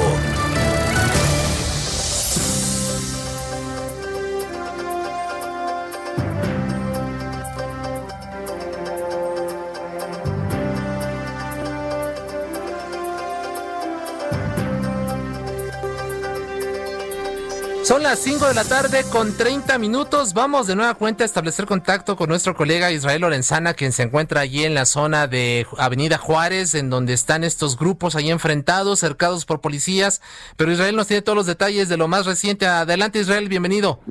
Isaías, muchísimas gracias. Pues fíjate que hay información importante. Han cerrado ya el ex central Lázaro Cárdenas. Recordemos que estaban encapsuladas estos grupos de feministas que están eh, llevando a cabo esta marcha por el Día de Acción Global por el acceso al aborto legal y seguro. Estaban de primera instancia encapsuladas a la altura de Valderas y Juárez. Les permitieron avanzar y en estos momentos están llegando prácticamente a Juárez y el ex central Lázaro Cárdenas, en donde ya está cerrada por un lado la circulación desde la zona de Izazaga, de Fray Servando, y es que han instalado un templete exactamente en el cruce de Lázaro Cárdenas y Juárez, en donde se estará llevando a cabo un mitin. Aparentemente ya no van a llegar hasta el Zócalo Capitalino, será precisamente en este punto, donde además hay que decirlo, está totalmente resguardado por elementos de la Secretaría de Seguridad Ciudadana. Lamentablemente los automovilistas están pagando los platos rotos, la circulación totalmente desquiciada en calles del centro histórico, avenidas como Valderas, Juárez, también Avenida Hidalgo, Izazaga, Fray Servando,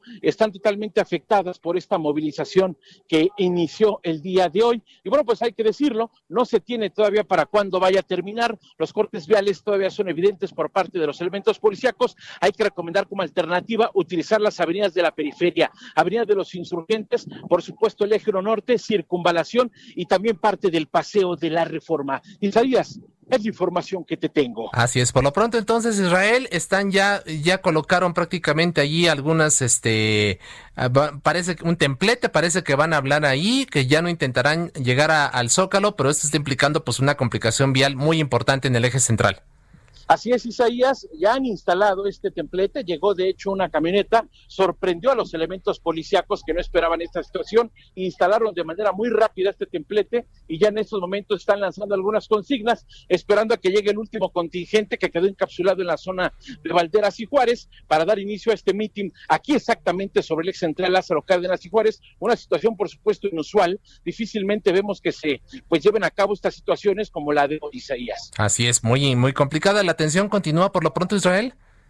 Sí, hay mucha atención, hay elementos policíacos, también he visto observadores de derechos humanos quienes vienen acompañando a este contingente de grupos feministas sobre Juárez y yo calcularía aproximadamente unos mil, mil quinientos efectivos policíacos quienes han cerrado Lázaro Cárdenas, por supuesto, para evitar que intenten ingresar por 5 de mayo. Aparentemente todo va a terminar aquí en Lázaro Cárdenas y Juárez, donde se instaló este templete y donde, por supuesto, se está llevando a cabo el mitin. ¿Ya no ha habido más destrozos, Israel?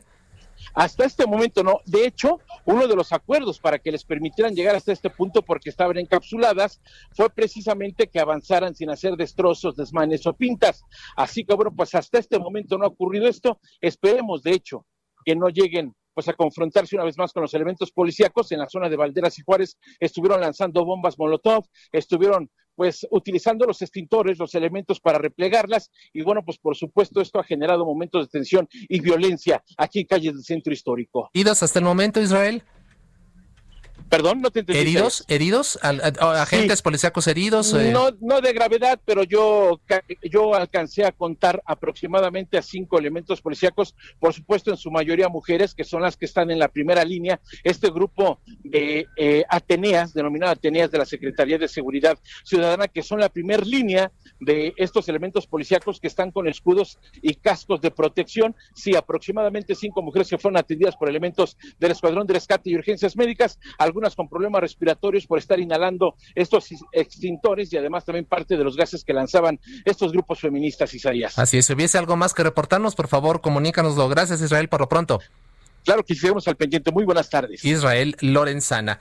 Y bueno, antes de establecer contacto con nuestro colega corresponsal Elber Escalante allá en, Yucatán, eh, quiero comentarle que cuando estamos conversando con el abogado César Gutiérrez Priego, especialista en Derecho Militar, nos llegó este dato que nos, eh, nos hizo llegar nuestro colega Hiroshi Takahashi sobre este elemento del ejército. Eh, estamos hablando del capitán José Martínez Crespo, quien era oficial del 27 Batallón de Infantería, que quien, la noche de, Iguala precisamente salió con un grupo, eh, con su grupo de comando a las calles de esta, de esta localidad del estado de Guerrero.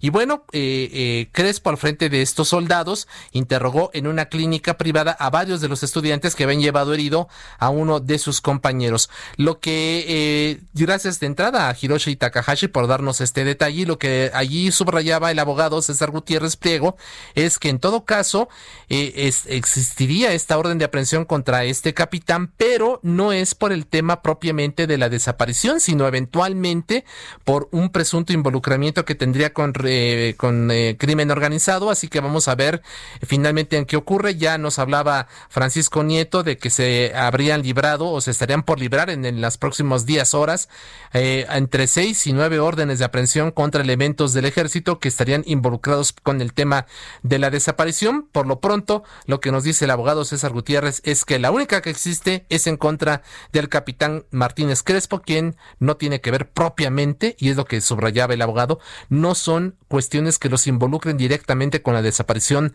de los 43 normalistas de Ayotzinapa. Así las cosas, gracias a Hiroshi Takahashi. Por cierto, voy a cometer una indiscreción, al fin que casi nadie, estoy seguro, nos está escuchando.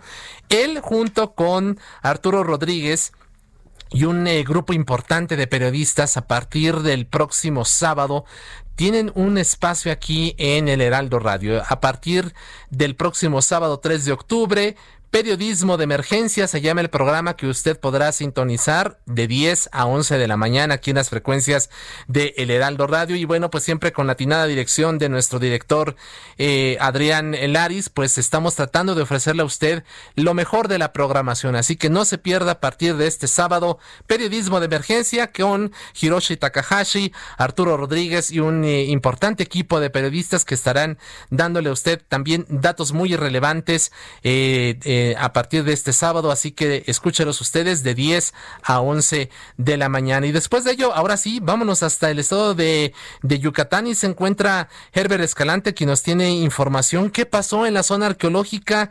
Eh, algunos eh, influencers fueron desalojados, Herbert, pero tú tienes la historia, cuéntanoslas, por favor. Hola Isaías, el Sindicato Nacional Democrático de los Trabajadores de la Secretaría de Cultura informó que los influencers dirigidos a la Secretaría de Fomento Turístico para promocionar a Yucatán fueron expulsados de la zona arqueológica de Xmal porque violaron gravemente los protocolos de seguridad e higiene. En un comunicado, el sindicato permitió que era demasiada la reincidencia de desobedecer por parte de dichos visitantes, por lo que los custodios del Instituto Nacional de Antropología e los sacaron de su. No esperamos una disculpa pública de esas personas porque consideramos que tenemos muy mala señal con nuestro colega Herbert Escalante, allá está hasta Yucatán. Vamos a ver si podemos restablecer el contacto con él. Eh, y es que, pues sí, le, le, comentaba ya en, en, esta primera parte de su intervención como estos influencers, pues eh, no tenían ninguna protección, no estaban usando cubrebocas, no había sana distancia y eh, incluso hubo allí gritos, en fin. Herbert, perdóname, es que te escuchamos bastante mal. no sé si puedes repetir tu información para ver si tenemos ya ahora sí una señal más adecuada para que nuestro público esté enterado de lo que ocurrió en esta zona arqueólogica. Bueno, te comentaba que bueno, el, sindicato señaló que no eran una disculpa pública de esas personas, consideraron que no son capaces de dimensionar actitudes y de tener conciencia de los tiempos de la pandemia vivimos, así como tampoco del enorme daño que puede causar con su ejemplo inmadurez. El, el, sindicato explicó que estos influencers no por boca, no marcaron la sana distancia durante su recorrido animal, además de que no respetaron los reglamentos del sitio, que estaban desenfrenadamente y amenazaron al personal de INE. Eh, bueno, ellos dijeron que los personajes de entre los usuarios y los usuarios de las redes sociales que nos cuestionó que definitivamente definitivamente tenemos problemas muy severos ahí con la comunicación con nuestro colega Herbert Escalante. Eh, le agradecemos mucho pero bueno seguramente está en una zona en donde la señal no es adecuada y pues no no no vale la pena pues eh, este intentarlo porque ya lo, ya lo hicimos varias ocasiones. Y eh, pues bueno muchas gracias a, Herbert. Una disculpa a usted porque bueno la señal no es no es adecuada. Pero vámonos de Yucatán nos vamos hasta Jalisco. Ahí se encuentra nuestra colega Mayeli Mariscal Quien nos habla del cierre de uno de los eh, penales con una historia negra muy importante en la historia, en, el recuento penitenciario de nuestro país, algo así como el, el, Lecumberri moderno, que además es eh, eh, pues recordado por fugas históricas como la de Joaquín El Chapo Guzmán. ¿Qué pasó con Puente Grande, Mayeli? Muy buenas tardes. Hola, ¿qué tal Isaías? Al auditorio, muy buenas tardes desde Guadalajara. Comentarles justamente que el pasado 28 de septiembre en el Diario Oficial de la Federación se publica este eh, decreto que informa sobre el cierre del Centro Federal de Reinserción Social, el CEFERESO número 2 de Puente Grande, que se encuentra ubicado acá en el municipio del Salto, en Jalisco. Eh, como bien mencionas, un reclusorio de alta seguridad que albergado pues a líderes de cárteles incluso en estos momentos de cárteles como los eh, Zodíacos, eh, también del cártel Jalisco Nueva Generación y de los Zetas. Y es que eh, con este cierre eh, pues los más de 400 internos serán trasladados a centros federales de readaptación social.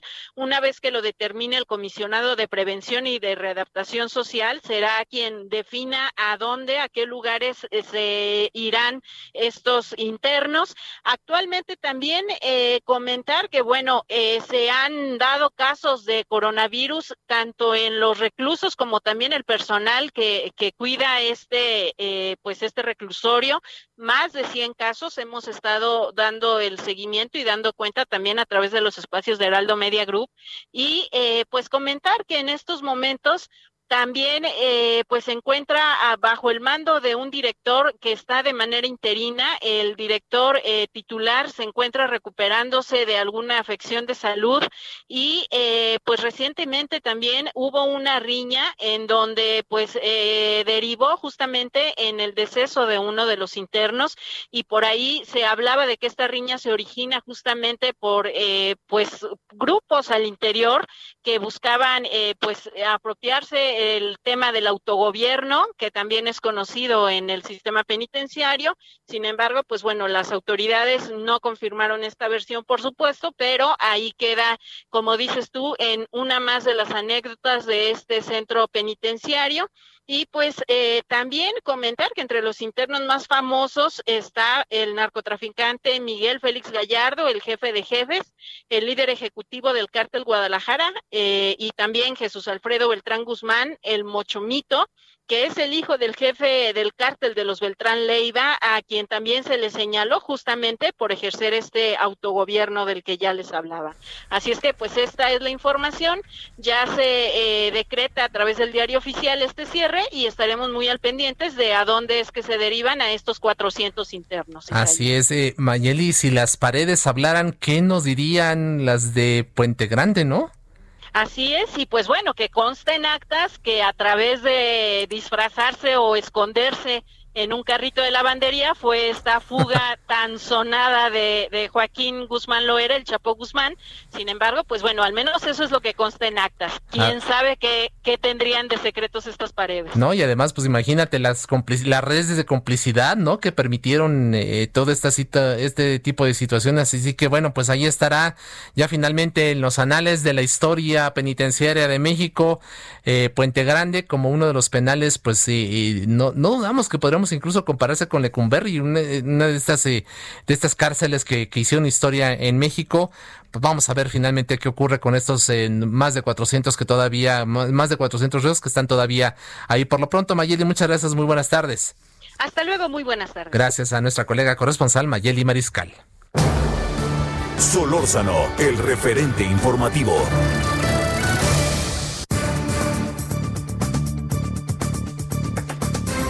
Y bueno, vamos ahora a establecer contacto con Aida García. Ella es defensora pública federal del Instituto Federal de Defensoría Pública, quien nos va a relatar la historia de una joven estudiante, Tania Ellis. Ella es una estudiante de excelencia de la UNAM, quien se vio de repente involucrada con eh, una situación que se vio allá en la FE Zacatlán en marzo pasado en, un, en las protestas por el acoso que sufren las mujeres de la Universidad Nacional, pero para que nos dé todos los detalles de lo que ocurrió precisamente con Tania, eh, establecemos contacto con Aida. Aida, ¿qué tal? Aida García, defensora pública federal.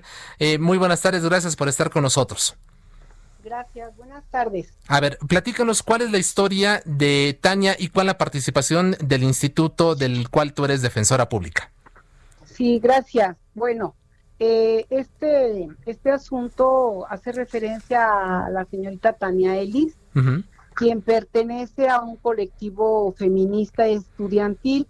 Ella participa en la toma de un cubículo de la Facultad de Estudios Superiores de la FESA Catlán en marzo pasado. Esto fue en protesta por el acoso que sufren las mujeres en la universidad, precisamente. Sin embargo, en abril, el día 5, integrantes de, su colectivo fueron atacadas por un grupo de personas encapuchadas y en ese incidente se prende fuego a, un cubículo. Entonces, este, como consecuencia, pues la UNAM eh, inicia su denuncia y se este, y esta culmina desafortunadamente en la detención de Tania Elis Hernández Velázquez, y ella es ingresada al penal que todos conocemos como Santiaguito, el Centro de Reinserción Social que está en Almoroya de Juárez. Sí, eh, a nosotros se nos da la, intervención como defensoras públicas porque este, se revocó a la defensa particular. Sabemos que es uno de los derechos de las personas imputadas que prevé la Constitución y este, entonces al dársenos la intervención, nosotros este, continuamos con las pláticas con eh, los directivos de la UNAM y se logró conciliar, llegar a un acuerdo que la ley de mecanismos este, alternativos de solución a controversias en materia penal así lo permite. Y la UNAM, bueno, también después de, las pláticas que hubo entre ambas partes, este, accedió a llegar a un acuerdo reparatorio eh, un acuerdo reparatorio puede este, llevarse a cabo a través del pago de una cantidad de dinero o bien hacer un pago en especie, que podríamos manejarlo en este momento, así fue, porque este la UNAM permitió que esta Tania Ellis realizara la prestación de servicios a la comunidad a través del Instituto Nacional de Mujeres y Mujeres. Ajá. Y esto todo se hizo a través de una persona que se llama facilitadora de acuerdo a la ley de mecanismos, que también es abogada y en una sesión en donde coexisten las partes y ahí ya se, este, se logró ese consenso. ¿Cuánto tiempo estuvo, perdón, eh, eh, perdóname Aida, cuánto tiempo estuvo Tania en, en, prisión? Aproximadamente un mes. Un mes. Eh, sí, ella ingresa el 25 de, de agosto y bueno, ya el día viernes 25 de septiembre se logra este la judicialización de este acuerdo reparatorio, el juez lo aprueba y es que se ordena la libertad de Tania. Así es. Este mecanismo es interesante porque finalmente lo que digo, finalmente la, Universidad Nacional lo que hace es presentar una denuncia por el daño de sus instalaciones que ocurrieron, pero pues desgraciadamente, eh, digamos, las autoridades pues detienen a esta joven que además eh, tenemos entendido es un estudiante de excelencia, ¿no? Claro, sí, sí. Y también le explico, este, este mecanismo está previsto precisamente para los delitos de carácter este, patrimonial. Así lo prevé el nuevo sistema. Además, a, nosotros como este, servidores públicos del Instituto Federal de Defensoría Pública, bueno, pues nosotros también tenemos una línea de trabajo que nos ha indicado el presidente Arturo Saldívar y, nuestro director, el maestro Netzaí Sandoval, en el que nosotros tenemos que el deber de hacer valer los derechos de presunción de inocencia y de defensa de grupos en situación de vulnerabilidad y también desde luego la defensa con perspectiva de género. Claro. Entonces, en este caso, yo creo que también la, sensibilidad de, la, de bueno, de los directivos de la universidad, pues ayudaron a, lograr este convenio. Así es. Eh, ¿Qué tan frecuente es el uso de estos mecanismos alternativos de solución de controversias en este tipo de delitos patrimoniales? ¿Es muy frecuente en México poder llegar a este tipo de, acuerdos? Sí, es, es, este, es frecuente. Eh, aquí también le insisto, a veces no siempre el pago de la reparación del daño se logra a través de, un monto económico, también se puede lograr a través de en especie, como pasó aquí con nosotros. Y este, ¿por qué? Porque se va es este hay una prestación de un servicio que me parece pues excelente, también porque este esta chica también con las actividades que ha llevado para este en la perdón, con, la, con las actividades que realiza en su colectivo feminista, bueno, pues va a tener la oportunidad de seguir explotándolas ahí en, en, la, en InMujeres. En InMujeres, ajá. a través de Perdón. El, monto del daño eran 258 mil pesos. Lo que se ha logrado es que este monto sea sustituido por la prestación de servicios a la comunidad, como se bien lo conoce, a través de InMujeres, durante dos años, ¿verdad? Dos años. Sí, bueno, el, puede ser hasta dos años. Hasta dos años. Hasta dos años significa que de acuerdo a las actividades que ella informe, porque las tiene que informar cada mes a la facilitadora, ¿sí? Y también desde luego a la universidad este puede ser que se, cumpla su actividad a, no sé, un año, seis meses o a lo mejor los dos años. El, los dos años es hasta. Hasta dos años. Precisamente dando la posibilidad de que pueda ser antes. Así es. Aida García, mucho se ha criticado al sistema penal acusatorio en México, pero sin, em, sin, embargo usted nos está mostrando una de las ventanas muy benéficas que permiten precisamente la reparación del daño por un lado, pero también por otro, pues este, eh, eh, ejercer justicia de manera mucho más eh, adecuada, por llamarlo de alguna forma, ¿no? Adecuada y ágil. También evita que la gente esté privada de su libertad, en ocasiones por este por delitos patrimoniales. Eh, a veces las causas de los delitos patrimoniales son innumerables y en ocasiones la gente también este no tiene dinero para cubrir un este un pago de una reparación del daño y lo puede hacer a través de especie. Entonces si la ley de mecanismos nos está dando estas oportunidades yo creo que los podemos este utilizar. El problema es que no los conocemos no bueno, lo que pasa es que no perdamos de vista que este sistema de justicia penal pues es reciente, inició en el 2008 en, en los estados de la República, pero a nivel federal nosotros iniciamos con el sistema en 2016. Es es poco a poco irse dando a conocer este a la ciudadanía. Eh, ¿Y quién, lo, quién solicita? ¿Quién solicita este tipo de acuerdos? ¿La propia ciudadanía? ¿Son los abogados quienes dan la opción de que eventualmente podamos eh, recurrir a este tipo de mecanismos? La ley prevé que cualquiera de las partes puede hacerlo, tanto como persona física como persona este moral. puede ser los imputados, en este caso, este o los ofendidos y pues, se puede acudir ya sea este, también hacia los facilitadores, que son personas, abogados, que están precisamente este, capacitados para reunir a ambas partes. Así es. Para pues. poder conciliar, más que nada conciliar intereses. Exactamente, digo, son, son finalmente delitos de, que, de carácter patrimonial que pueden eh, eh, resolverse mediante este tipo de mecanismos sin necesidad de que pues eh, las personas eventualmente lleguen a prisión, como fue el caso de Tania, aunque por un periodo corto, pero a final de cuentas ella estuvo ahí en Almoloya, ¿no? Un día de tu vida privado de tu libertad es muy grave. Así es, y además, pues desgraciadamente, sin eh, dejar de desconocer la triste realidad de nuestro sistema penitenciario, en donde, pues desgraciadamente, ahí adentro ocurren muchas atrocidades, ¿no? También. Pues sí, sí, no importa que sea este muy de un penal de alta o de mediana seguridad, es un penal finalmente y, la privación de la libertad es difícil. Y como tú dices, un día, por lo menos un día ya es marca distancia, ¿no? Ya es un cambia la cambia la vida de cualquier persona que haya desgraciadamente tenido la eh, el hecho de, estar en prisión, por lo menos un día ya le marcó a uno para, para siempre, ¿no?